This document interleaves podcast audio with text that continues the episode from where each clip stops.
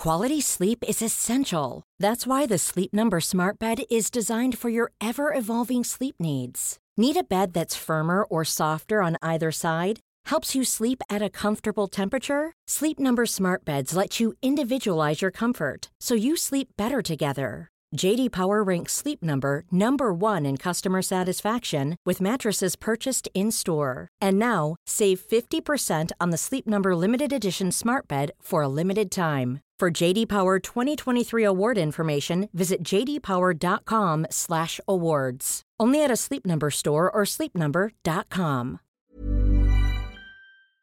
Bienvenue pour la balado de la semaine. Et imaginez-vous que j'ai reçu un mail qui s'intitule Via Flora et qui me dit Cher Hervé, merci pour l'aventure audio vers Compostelle. C'est un vrai plaisir de retrouver des aventures communes avec mon chemin démarré à Montpellier fin août. Sans connaître votre projet, j'ai enregistré les voix de personnes rencontrées sur la partie française à propos de leur vision et de la valeur du travail dans leur vie. Vive les chemins et les vieilles écoles, bien à vous. Et c'est signé Florent, Floraan, Flora. Et donc, j'ai été interpellé par cette signature triple et je me suis dit, tiens, allons à sa rencontre. Alors, je ne sais pas s'il est là parce que je passe par hasard, mais on va tenter notre chance. Allô? Y a quelqu'un? Je voulais parler à Florent, s'il vous plaît. Ah bah, je suis Hervé Pochon.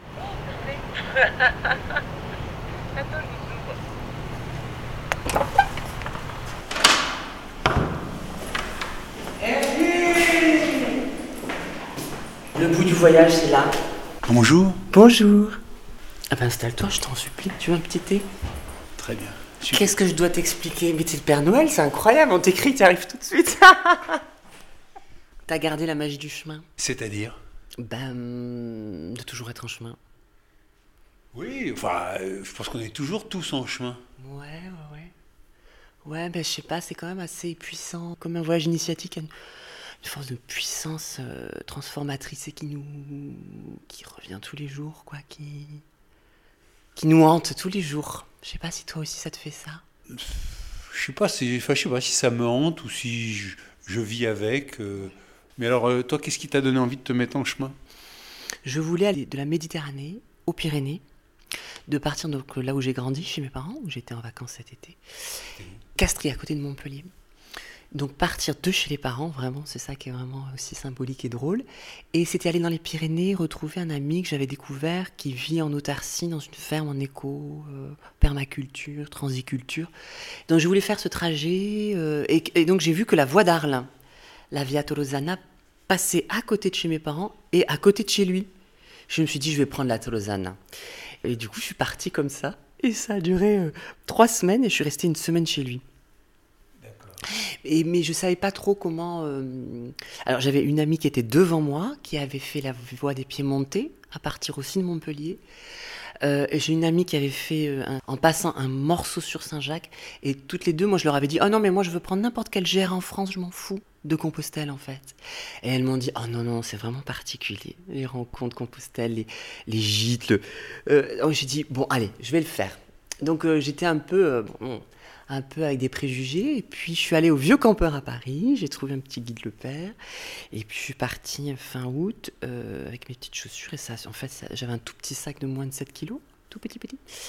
Et finalement, j'ai tout de suite senti la- la- le pouvoir de la libération. Tout de suite, le, la perte de ton confort, la perte de ta vie, la perte de. le dépouillement. Euh, et euh, qu'est-ce que j'ai. Ouais, c'était vachement beau comme sensation tout de suite. La première semaine, ça a été une des plus belles. J'ai l'impression que les premiers pas étaient les plus beaux. euh, C'était vraiment impressionnant. Ça a été une traversée ouais, hyper, hyper belle. Donc, du coup, après, j'ai collecté ces petites voix dans ce petit podcast qui s'appelle Via Flora, qui est la, la voix de Flora euh, entre Méditerranée et Pyrénées. Parce que Flora, c'est un de tes prénoms? Oui, en fait, c'est Florent, Flora, Floraan. Donc, euh, c'est non binaire. Donc, on peut me prénommer Flora, Floraan, Florent, Flo. Euh, et on peut me genrer comme on veut. Je suis pas en genre. T'es- Pangenre, c'est-à-dire qu'on peut me définir euh, femme, homme, autre ou aucun des deux. Et moi, je me sens des fois homme, des fois je me sens femme, des fois je me sens aucun des deux, aucun- ou les deux en même temps. Je- ça dépend tout le temps, ça bouge tout le temps en fait. Et c'est difficile à vivre? Ah, c'est génial. C'est, je sais pas si c'est chronique, mais euh, je trouve ça, euh, c'est un pouvoir transformateur dans les corps, dans mon corps, dans les identités. Puis tous les jours, ça évolue, ça change, c'est en mouvement tout le temps. C'est assez rigolo comme. euh, depuis que j'ai découvert euh, la non-binarité et le pangenre, euh, c'est une culture plutôt transféministe. j'ai trouvé ça, j'ai trouvé, ça assez chouette, assez beau. Ça fait du bien dans nos corps, je pense. et ça fait, bah, c'est le, le mouvement permanent, le changement permanent. Un peu comme dans la marche. Tous les jours, c'était une nouvelle aventure. Donc du coup, quand on a mal la veille, on est bien le matin. Quand on est mal accueilli, on- on- ça change tout le temps, tout le temps, tout le temps. Donc je pense que cette euh, transformation du corps, cette neuroplasticité du corps aussi est importante dans, dans nos identités, nos corps, nos vêtements, nos... euh, Ce qui est intéressant, c'est que ça change tout le temps. Mais alors le matin, quand tu t'habilles, tu t'habilles parfois en homme, parfois en femme, ou en fait, peu importe la- l'apparence? Oh, bah, je, dirais, je fais un mix, aucun des deux, euh, euh, mais euh, je pense qu'il y a plus une question, euh, c'est plus la, question de l'audace, de l'envie d'exister pour toi-même et puis dans l'espace public. L'espace public parisien, il y a une violence ordinaire qui fait qu'on peut souvent mettre des couleurs sombres, être assez invisible, et c'est bien dommage parce que j'aimerais bien que tout le monde chante comme dans les films de demi, que tout le monde soit en couleur. J'ai toujours eu un corps, euh, on va dire, homo, un corps efféminé, un corps euh, d'artiste, un corps queer, un corps non-binaire, peut-être trans. Et là, j'avais un corps de pèlerine, pèlerine, j'appelle ça plutôt pèlerine. J'ai une amie tout à l'heure qui me dit, bah, je, te, vois bien une reine avec une pelle sur la, en baluchon. Pèlerine. Et euh, ce, nouveau, ce nouveau statut, cette nouvelle identité de pèlerine euh, m'a beaucoup touchée parce que euh, c'est encore nouveau, c'était nouveau pour moi. Mais alors, tu gagnes ta vie comment en tant qu'artiste? Ben, mes performances sont de temps en temps rémunératrices, mais j'en ai pas beaucoup. Tout le monde veut qu'on ait des- beaucoup d'actualités artistiques, qu'on soit dans la production permanente, ch- chose qui s'est arrêtée aussi avec la Covid, je pense. J'ai beaucoup lu, je me suis beaucoup posée, et j'ai beaucoup, je suis repartie, et, euh, et je dis toujours, je reviens en 2003 comme Mylène Farmer.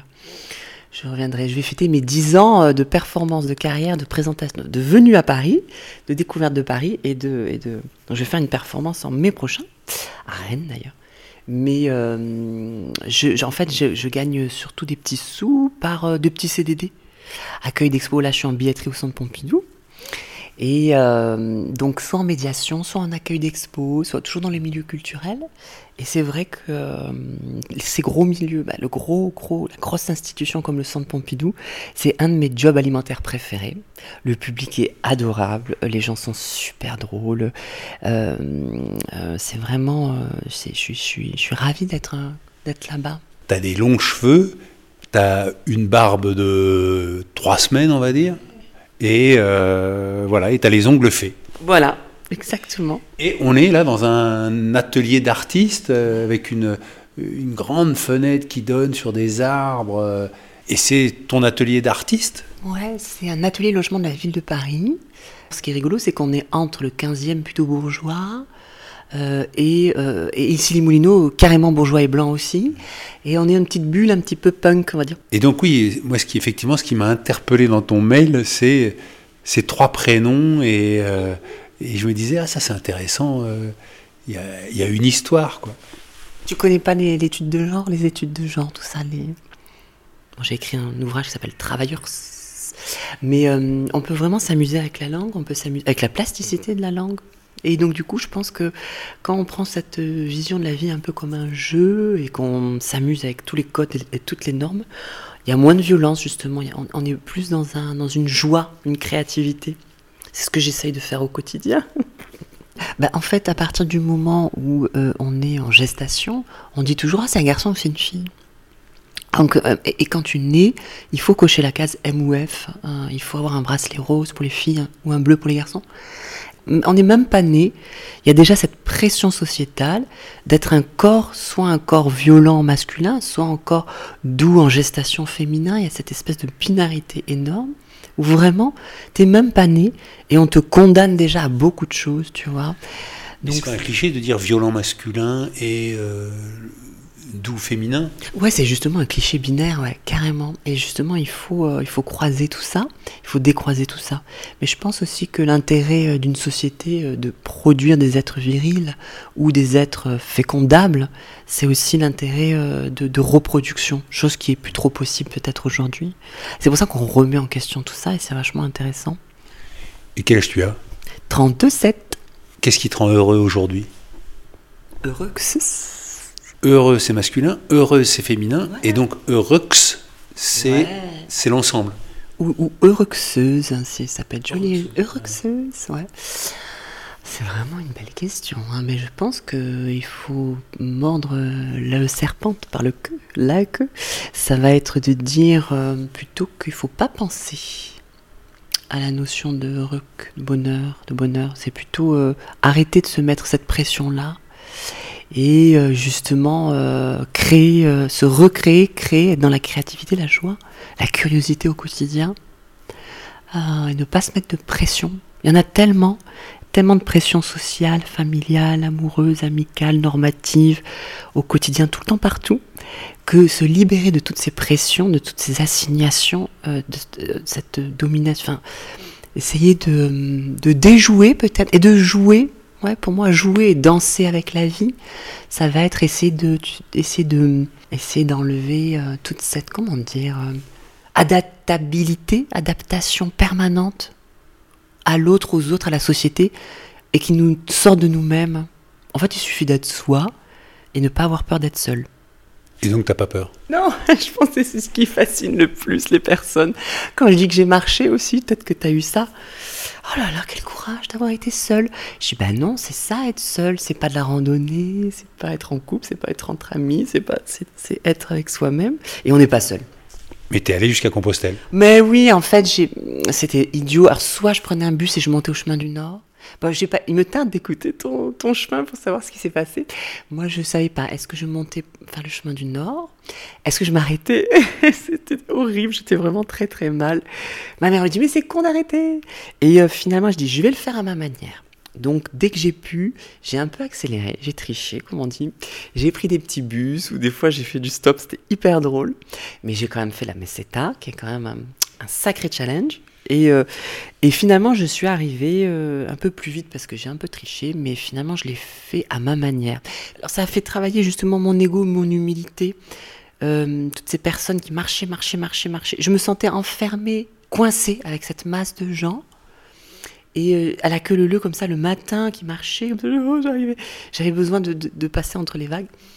Et euh, du coup, euh, j'avais été choquée par cette masse de gens, ce tourisme de masse. Mais j'étais, mais non, mais tu peux pas juger, les gens, ils sont là pour marcher. Euh, Toi aussi, tu es là pour marcher, toi aussi, tu es touriste, et toi aussi, tu fais ce mythe euh, de Compostelle. Et donc, j'y suis allée, j'ai j'ai- lutté avec mon préjugé, et c'était beau. Franchement, c'était un bon souvenir. Mais la cathédrale, je sais pas si tu as fait la messe, à 19h30, oui. Ils, ils t'ont- ils ont tiré l'encensoir, là. Botafoumero. Ah là, j'ai versé ma petite larme quand même. hein, C'était beau. Il y a un côté un peu Disneyland quand même hein, avec ce. Disneyland, mais t'as as versé ta larme. Donc Disneyland te touche. Oui, non, ce qui était beau, c'était quand même cette espèce de, de- de- le rituel, la fumée, le chant lyrique et l'orgue. Oui. Et alors, comment tes parents vivent cette différence? Ah, faudrait leur demander. Ils étaient très fiers, hum, très fiers de ce chemin. Euh, je sais pas, peut-être que c'est un peu un rite initiatique euh, euh, où tu peut-être tu quittes l'adolescence et tu deviens, j'en sais rien. Mais euh, ma mère, elle m'a posé la question. euh, oh là là, avec toutes les églises, les chapelles et toutes les prières que tu as faites, est-ce que t'es pas devenu un peu plus catho? Elle est- est très cato, ta mère? Non, non, elle n'est pas catho. Mais elle connaissait mes positions anti-religieuses. Je suis très spirituelle, mais pas dans la religion. Mais euh, j'ai un profond respect pour toutes les religions. Euh, Mais par contre, euh, je lui dis non, non, non, non. Par contre, j'ai réalisé à quel point mes prières s'exauçaient en fait. Je sais pas si tu te souviens de la montée de Ocebrero. Euh, et, on monte, on monte, il y a des routes et des autoroutes. Et il y avait tous ces gens, moi je marchais très vite donc je doublais énormément les gens et tout le monde me disait Buen camino, buen camino, buen camino. J'en pouvais plus, jamais j'en peux plus de votre buen camino, je me foutez-moi la paix. Et à un moment, et à un moment je voyais des croix avec des gens qui étaient morts, des pèlerins morts sur le chemin.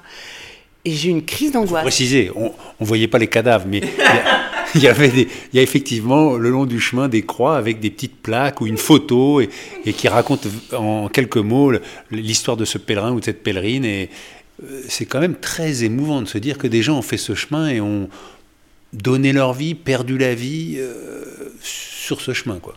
Ah oui, c'est clair. Mais c'est vrai que cette montée-là, euh, j'ai des souvenirs tous les jours. Et Mais c'est vrai que cette montée-là de, de- de cette montagne, et on arrive d'ailleurs à je ne sais plus comment ça s'appelle, un petit village Disneyland aussi, tout le monde s'arrête. Et cette montée-là, elle a été pénible pour moi. J'ai eu peur. Je me suis dit, tu vas pas mourir sur ce chemin. C'est pas possible que tu peux pas mourir avec des Sud-Coréens, des Américains, des Canadiens. Non, c'est pas possible. Tu peux pas. Tu peux pas. Je voulais mourir dans les. Je veux mourir dans les Cévennes, mais je voulais pas mourir sur le Camino français. Et j'ai prié. J'ai dit, je vous en supplie, mettez-moi sur le chemin. Je n'en peux plus de ces Buen Camino, Buen Camino. Mettez-moi sur le chemin des vrais pèlerins. Bon, ah, voilà, j'aime pas ce mot vrai hein, parce que ça induit une binarité sur le faux, mais je vous en supplie, faites-moi rencontrer des gens qui, me correspondent. Et donc je dépasse Cebrero, je crois, et là je marche 8 km seul et j'arrive au Mont Alto, je sais plus comment il s'appelle, dans un refuge pourri. Et là c'était des rencontres mais bouleversantes avec une jeune Allemande, une Anglaise, et après j'ai marché pendant trois jours avec un Ukrainien. Bon, bah c'était super. J'adore la vie quand elle est comme ça. Je me dis, tiens, euh, il m'a donné son adresse, euh, je vais passer, on verra bien. Il fait beau, froid, mais eh ben, je vais te souhaiter euh, plein de créativité alors. Bah oui, toi aussi. hein. Ah oui, c'est ça, je vais te demander, est-ce que tu as un site où les auditeurs peuvent euh, aller voir ton travail ou... Ah, c'est Florent Audois, donc du coup c'est Florent F-L-O-R-E-N-T A-U-D-O-Y-E point .fr, on est en France. fr. Je te laisse continuer ton chemin et je vais continuer mon chemin. Vers l'amour, vers l'amour Je te le souhaite alors. Ah oui.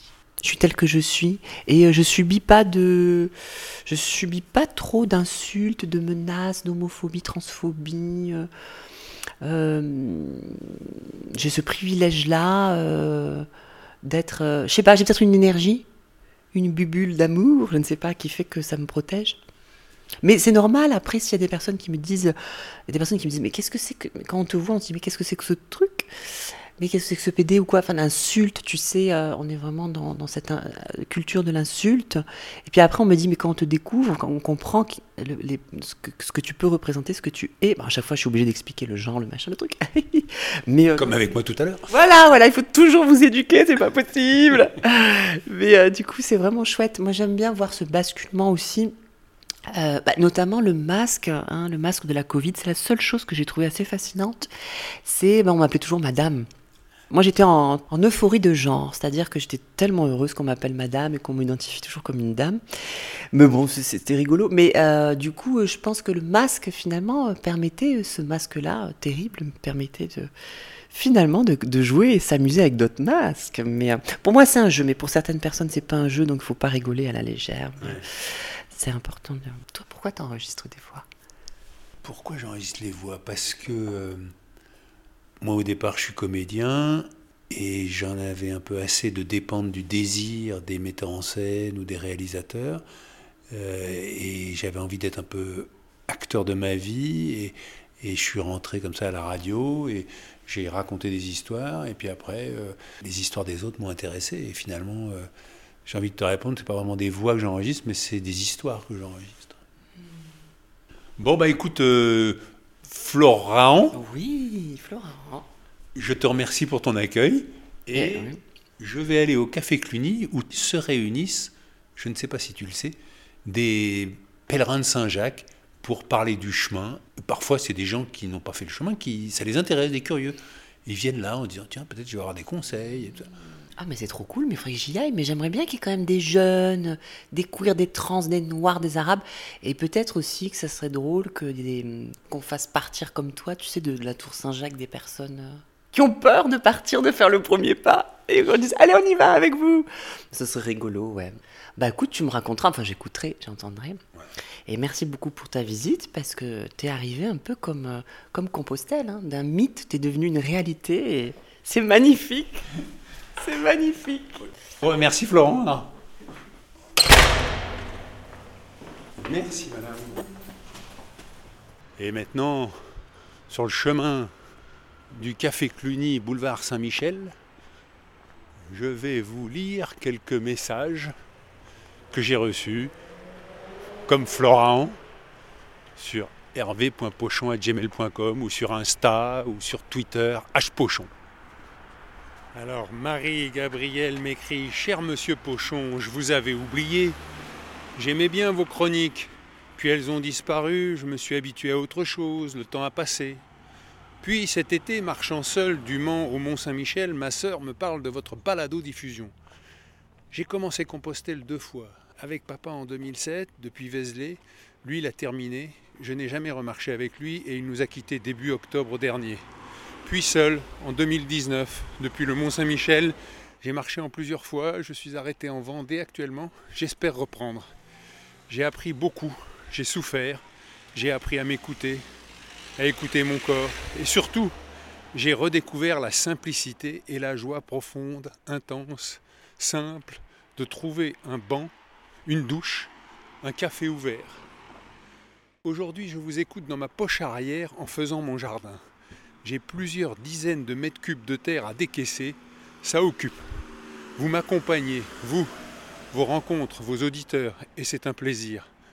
Merci pour vos émotions, votre travail et votre humanité. J'espère que votre arrivée et votre retour se sont bien passés. Je n'ai pas encore terminé de vous écouter. Je prends mon temps. J'espère aussi que vous réussirez à retrouver votre place dans ce monde étrange. Mon but à moi, vivre en harmonie avec moi-même, ce qui m'entoure et la nature, et tenter à ma petite échelle de transmettre la beauté du monde. Bonne route, monsieur Pochon, et encore merci. Bien amicalement, et c'est signé Marie-Gabrielle. Eh bien, merci Marie-Gabrielle pour votre témoignage et j'espère à bientôt pour les balados, une fois que vous serez arrivé à Saint-Jacques avec le podcast. Ce que j'ai oublié de dire à Florent, c'est tous les derniers vendredis de chaque mois que des pèlerins se retrouvent au Petit Cluny à 19h. Et ils font ça depuis 2004. Et celui qui a créé ça, c'est Ferdinand. Peut-être qu'il sera là ce soir. Faut-il présenter Ferdinand? Il a parcouru 24 fois le chemin de Compostelle et gentiment il était venu m'encourager pour mon départ au pied de la Tour Saint-Jacques d'ailleurs quand Florent disait ah ben, peut-être on pourrait aider les pèlerins à partir et tout. Il y en a qui font ça, hein, euh, Compostelle 2000 euh, et même euh, Ferdinand. il était là pour mon départ très gentiment. Et puis après, il m'avait conseillé certains lieux ou certaines personnes sur le chemin, qui, ce chemin qu'il connaît comme sa poche. Il m'a dit qu'il passerait ce soir, mais après être allé au salon des vignerons indépendants. Eh oui, Ferdinand aime le bon vin. Il faut aussi que je vous dise que il m'a écrit pour me dire qu'il avait eu un Covid long et que c'était très handicapant pour lui. Il ne pouvait plus euh, marcher comme il aimait le faire. Et, là, j'arrive devant le petit Cluny, 19 boulevard Saint-Michel, dans le 5e arrondissement de Paris. Et il y a une femme et un homme qui sont devant le petit Cluny. Bonjour. Je suis sûr que vous venez pour le pot des pèlerins. oui. On laisse passer l'ambulance. Ah oui. Et qu'est-ce qui vous incite à venir On vient chaque fois. C'est vrai Oui. Vous, vous, avez fait le chemin Oui. Ah oui, bon. Ah ben je vais vous raconter. Ouais. Asseyez-vous. Et donc on est à l'intérieur, Ferdinand n'est pas là. Est-ce que je peux avoir votre prénom Ottilie. Joël. Joël. Qu'est-ce qui vous donne envie de venir ici Alors moi, je, mon mari était intéressé par le chemin et moi je suis passionnée par les cafés. Et un jour, j'ai lu un article sur un café euh, qui recevait les, pèlerins de Compostelle. Et donc, euh, je lui ai fait la surprise de venir ici un, un soir. Voilà. Et c'est comme ça qu'on a rencontré Ferdinand. Voilà. Et qu'est-ce qui vous passionne dans les cafés? Tout. le, café, la boisson, l'ambiance, euh, les gens, le lieu, le cadre. je trouve que dans un café, pour 2,20 euros, on a toute l'humanité qui défile et c'est ça qui m'intéresse. Celui-là, il a j'ai envie de dire rien de particulier. Il y a des affiches un peu euh, New York, euh, des télés allumées euh, partout. On ne peut pas dire qu'il est charmant. Il, a ce site particulier qu'il accueille les pèlerins le dernier vendredi de chaque mois. Voilà. On est d'accord. Qu'est-ce qui vous rend heureuse aujourd'hui, Ottilie? Grave question. oh là là, je ne saurais pas dire. je vous laisse réfléchir. Qu'est-ce qui vous a donné envie de faire le chemin, Joël? J'en avais entendu parler et puis euh, un été, euh, je me suis senti poussé sur le chemin. Comme beaucoup de gens, comme ça, c'est venu comme ça, c'était improbable. Beaucoup d'éléments étaient contre le fait que je parte. J'avais de, grosses charges de famille à l'époque, euh, personnes âgées dont je m'occupais, etc. Et, mais j'étais poussé, j'ai senti qu'il fallait que j'y aille. Et mon épouse euh, a eu la gentillesse de me relayer dans les, activités périphériques que j'avais. Et donc je me suis lancé là-dedans, euh, puis en volet, en sachant pas jusqu'où j'irais. Mais c'était sûr que j'étais comme poussé. Voilà. Vous êtes allé jusqu'au bout, j'imagine? Je suis allé jusqu'au bout, et je ne me suis jamais arrêté. Et ça a été un bonheur euh, indicible. C'était en quelle année? 2019. Juste avant le Covid? Oui, juste avant. Et hum, Qu'est-ce que vous gardez comme souvenir fort de ce chemin? Les gens, l'atmosphère, euh, des gens qui, viennent vers les autres comme s'ils les avaient toujours connus, cette espèce d'esprit fraternel qu'on trouve sur le chemin, voilà. Et, puis au début, euh, ça, me paraissait inconcevable d'arriver à faire une distance pareille. Euh, si on m'avait parlé d'une randonnée de 100 km, j'aurais dit voilà, plus de mon âge. Et en réalité, euh, on, est poussé sur le chemin, et puis quand on y est, euh, on ne se pose plus du tout la question, on veut aller jusqu'au bout. Et on est, on est malheureux quand on arrive au bout. Est-ce que c'est pour ça que vous, vous avez plaisir à venir au café pour retrouver Parce que là, je retrouve l'esprit fraternel du chemin. Pour moi, c'est très important. J'aimerais que l'esprit du chemin se diffuse et que euh, ça, change le regard qu'on a sur les autres et les relations entre les gens parce que c'est tellement formidable ce qu'on voit sur le chemin qu'on euh, aimerait que ça soit un peu un modèle pour, beaucoup. Voilà. Vous avez parlé de l'esprit du chemin, comment vous le définiriez? Moi je dirais fraternel. Pour moi c'est ça vraiment. Et fraternel et, tout, le monde accepte l'autre. J'ai jamais vu de discussion entre ceux qui étaient euh, croyants, ceux qui l'étaient pas. C'était un esprit fraternel, beaucoup de convivialité le soir dans les dortoirs et tout ça, beaucoup d'attention aux autres. Qu'est-ce qui vous rend heureux, Joël, aujourd'hui? J'étais heureux avant, mais je le suis encore plus depuis que j'ai fait le chemin. Alors, ce qui me rend heureuse, c'est, euh, je, pense que c'est quand je vois euh, nos enfants, euh, quand nous voyons nos enfants tous les deux et que qui s'entendent bien, qui sont bien dans leur peau. Je crois que c'est ce qui me rend le plus heureuse. Emmerich et Axel. Ils ont quel âge? Ils ont 30 et 33. Ah, voilà Ferdinand. Ça va? Ça va bien Bonjour. Caroline. Comment ça va Ferdinand? Pareil. Pareil? Ouais, toujours, euh, toujours à plat. Ici, grâce à toi, quand je me suis dit, tiens, je vais faire le chemin, je t'ai appelé et tu m'as donné les bons conseils et on s'est pas revu depuis que je suis revenu. Non, c'est vrai. Euh, c'est pour ça que je me suis dit, bon, bah, il faut quand même aller voir Ferdinand. ah ouais, j'ai tout rasé, j'ai tout rasé. Il était mignon, il avait Vous avez suivi son truc C'était Non, mais là, on va regarder. Et tu vois, il y a un gars que j'aime bien qui vient ici, qui s'appelle Jean-Luc, mais qui n'est pas là aujourd'hui.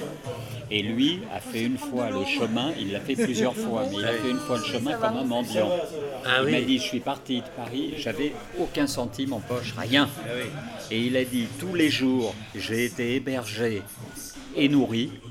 Et il a dit, tantôt, euh, j'allais à, je téléphonais à la mairie, euh, j'allais à l'office du tourisme, j'allais au presbytère. À chaque fois, on doit trouver une solution. Hein, Jean-Luc, quand il a fait le chemin, tout ça, en partant avec rien. Ma question, c'est qu'est-ce qui te rend heureux aujourd'hui, Ferdinand?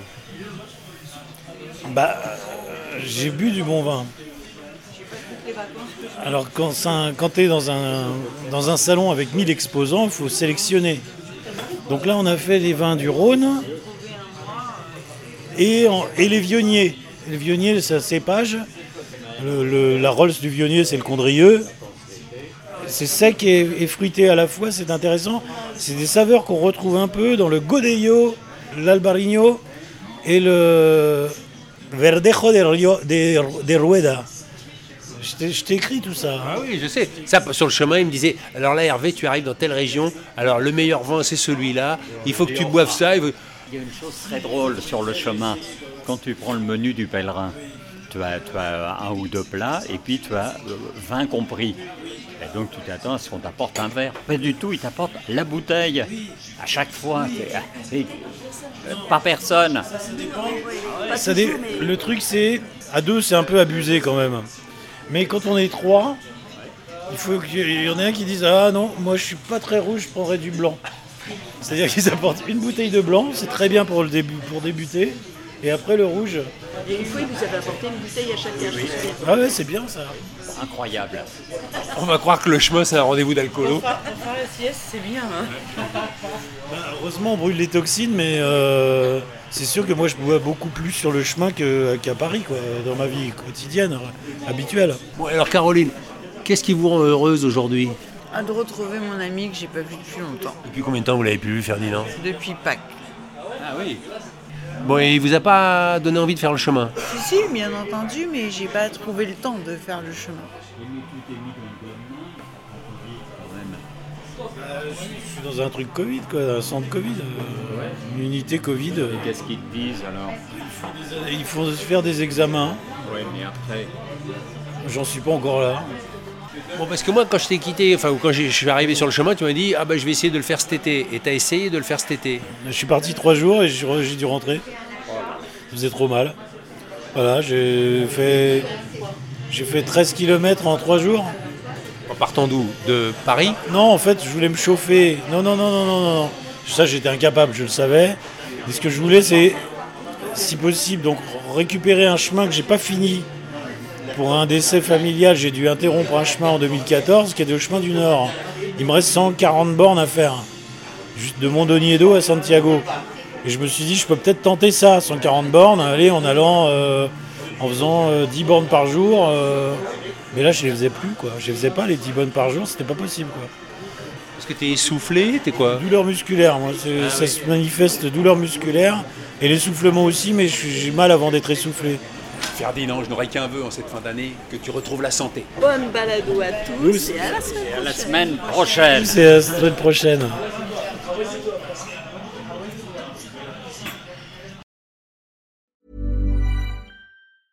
Mom deserves the best, and there's no better place to shop for Mother's Day than Whole Foods Market. They're your destination for unbeatable savings, from premium gifts to show-stopping flowers and irresistible desserts. Start by saving 33% with Prime on all body care and candles. Then get a 15-stem bunch of tulips for just $9.99 each with Prime. Round out Mom's menu with festive rosé, irresistible berry chantilly cake, and more special treats. Come celebrate Mother's Day at Whole Foods Market.